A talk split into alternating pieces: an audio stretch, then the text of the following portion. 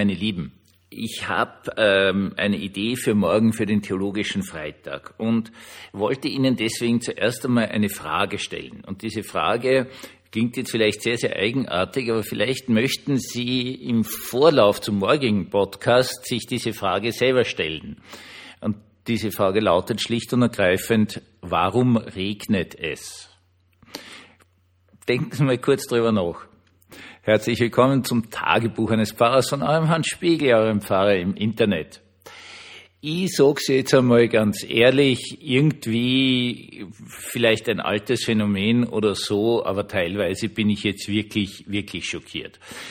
Ja, nachdem wir vor was, drei Tagen den Bombenalarm hier in St. Veit in der einen Schule hatten, und ich war dann in der Schule danach, daneben, die auch geräumt wurde und habe da auch mit Schülern drüber geredet, äh, wie das eigentlich für sie war und so weiter und so fort, auch mit Lehrern und Direktorin.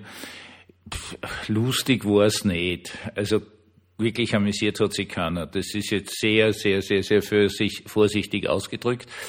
Äh, ich habe den gleichen Müll heute wieder in Klagenfurt, 20 Kilometer entfernt gehabt. Da ist gleich ein ganz riesiger Schul- und äh, auch Ausbildungskomplex geräumt worden, weil wieder irgendjemand eine Bombendrohung an die Wand geschmiert hat, anscheinend, nämlich nur der Presse. Es war dort auch nichts.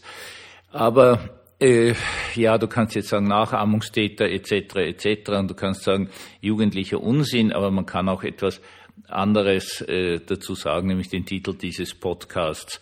Das tue ich nicht aus äh, scheint sich irgendwie aufzulösen. Also ich sage es ganz ehrlich, ich bin natürlich als Religionslehrer in einer goldenen Situation, weil vom Religionsunterricht kann man sich abmelden, was ich wirklich sehr schätze. Dadurch sind im Allgemeinen die Leute da, die wollen und die auch können. Also eine noch bessere Unterrichtssituation gibt's nicht, weil die, die nicht wollen oder nicht können oder einfach, also das ist jetzt nicht negativ gemeint, gar kein religiöses Gespür haben, melden sich ab und deswegen hat man halt die, die es interessiert. Also das ist eine goldene Situation und diese Leute, die ich da im Religionsunterricht habe, äh, zeichnen sich allesamt dadurch aus, dass sie sehr hohe Grenzen haben. Das führt auch immer wieder zu großen Diskussionen im, im Bereich drinnen, dass jemand extrem verletzt oder überfordert ist, weil irgendwer anderer genau diese Grenzen nicht hat. Nichtsdestotrotz für mich eine goldene Situation, aber ich äh, muss ganz ehrlich gestehen, dass ich schön langsam den Eindruck habe, diese Grenzen, Dinge, die man einfach nicht tut, beginnen zu verschwimmen oder verschwinden wirklich. Jetzt kannst du sagen, das ist ein Zufall, dass innerhalb dieser drei Tage, jetzt kannst du sagen, es ist eine Nachahmungsgeschichte von irgendeinem Jugendlichen, der heute halt glaubt, dass das lustig ist, bis er bemerkt, dass es witzigerweise nicht lustig ist. Und es ist eine gute Sache. Auf der anderen Seite sage ich ganz ehrlich, ich rede ja immer mit sehr vielen Leuten und es ist fast einstimmig die Meinung, dass vor allen Dingen seit äh, Covid und der großen Angst, die mit Covid ja Hand in Hand gegangen ist. Ich bitte das nicht zu vergessen. Ähm, Anfang von Covid, erster Lockdown und so weiter und so fort. Da war wirklich Panik. Da waren Hamsterkäufe. Da war das äh, Internet voll mit äh, grauenvollen Schilderungen, wie man an Covid-19 versteht stirbt, also man trinkt intern, weil die Lunge sich mit Wasser füllt und so weiter und so fort. Ich kann mich an das alles noch erinnern. Ähm, es war wirklich Panik. Und das ist dann irgendwie ins Gegenteil der, der Verleugnung hinübergeschlagen. Das stimmt schon, das wissen wir alle. Aber, und das ist das Entscheidende an der ganzen Sache, dieser große Bereich der Panik, der Angst ist ja eigentlich gesellschaftlich nie bearbeitet worden. Und wir sehen einfach jetzt einfach ganz klare Zahlen, dass zum Beispiel die Anzahl der Personen, die psychiatrische Hilfe brauchen, die um sie bitten, ja, beständig zunimmt. Also es werden auch die, die psychiatrischen Rehabs ausgebaut, die psychiatrischen Einrichtungen generell in Österreich. Und es ist immer so ein, liest man dauernd irgendwo dort und dort und dort wird wieder was Neues eröffnet, was ja alles total super ist und, und ganz, ganz, ganz wichtig ist. Nur es wird gesamtgesellschaftlich nicht angegangen, was ist mit dieser Paniksituation in vielen Leuten passiert.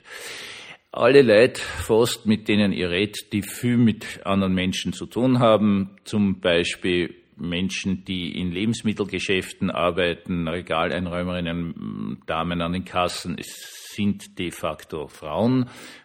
Hier und da sieht man mal einen Mann, der das, diesen Job auch macht.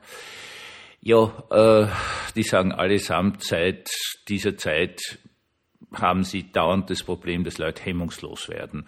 Äh, durchdrehen, weil, was weiß ich, es sind nur zehn verschiedene Reissorten da und die elfte, die der eine oder die eine jetzt unbedingt haben will, ist halt nicht da oder das ist ja eh völlig wurscht in Wirklichkeit. Ähm, und, schon dreht jemand durch. Bei den geringsten Belastungen drehen Leute durch, werden extremst verletzend. Äh, da hat sich wirklich was verändert. Und das möchte ich einfach mal sagen. Und ich möchte einfach sagen, ist etwas, was auch ich als Pfarrer erlebe. Ich sage das jetzt einmal ganz ehrlich, früher mal ist man zweimal im Jahr richtig beschimpft worden und hat das also abgehakt unter der Ebene, okay, du hast jetzt deine Aggression bei mir rausgelassen, super, dann nicht bei wem anderen und passt schon, zweimal im Jahr. Das ist einfach unglaublich gesteigert. Das ist, sagen alle Kollegen, man hält, wird sozusagen als der Prügelknabe hergehalten. Und das ist nicht nur für die Menschen unangenehm, du kannst da mit einem Arzt reden, mit allem, die irgendwie in helfenden Berufen drinnen sind, sagen alle das Gleiche. Da hat sich jetzt wirklich etwas verändert. Die Vorstellung, warum hat es sich verändert, ist auf der einen Seite sicherlich die nicht aufgearbeitete äh, Covid-Situation und jetzt haben wir noch den Ukraine-Krieg dazu und jetzt haben wir die Inflation dazu und so und es wird halt für viele Leute anscheinend zu viel. Also sie bocken das nimmer. Auf der anderen Seite muss man jetzt einmal ernst sagen, ja, äh, es sollte schon etwas geben wie eigene seelische Arbeit, dass man sagt, also bis dorthin agiere ich, da agiere ich nicht mehr. Ich beleidige jetzt niemanden vorsätzlich. Ich träne durch. Ich beherrsche mich. Und genau dieses eine Wort, das möchte ich wirklich ganz ehrlich sagen, sehe ich wirklich immer weniger, diese Ebene, ich beherrsche mich. Das sei mal heute als eine äh, Ebene gesagt. Und noch einmal, also gerade auch von, von den vielen Schülergesprächen, dass es auch für diese ganz lieben, ordentlichen, freundlichen jungen Leute teilweise wirklich viel wird, weil sie auch schon sagen, äh, was soll das? Ich beherrsche mich, ich habe Erziehung über Elternhaus etc. etc. und habe aber auch immer, immer, immer öfter mit Leuten zu tun, die das einfach nicht tun, die das auch noch witzig finden, sich nicht zu beherrschen. Ich wollte das heute mal sagen als meine Vorfindlichkeit und jetzt auch gar keine theologische Ebene dazu zu tun, außer einer, dass eine Gesellschaft, ähm, in der die Religion halt immer schwächer wird, logischerweise auch die Grundregeln immer schwächer werden, weil Religion halt die Grundregeln vermittelt. Das braucht nicht einmal jetzt nur gute Grundregeln sein, sondern einfach nur mal Regelverständnis vermittelt. Und wenn das halt immer weniger wird, dann wird's halt immer weniger. Ich hoffe von ganzem, ganzem Herzen, dass Sie in einer Situation sind, wo Sie nicht mit äh, durchdrehenden Menschen, unbeherrschten Menschen daran zu tun haben. Das äh, hoffe ich für Sie von ganzem, ganzem Herzen.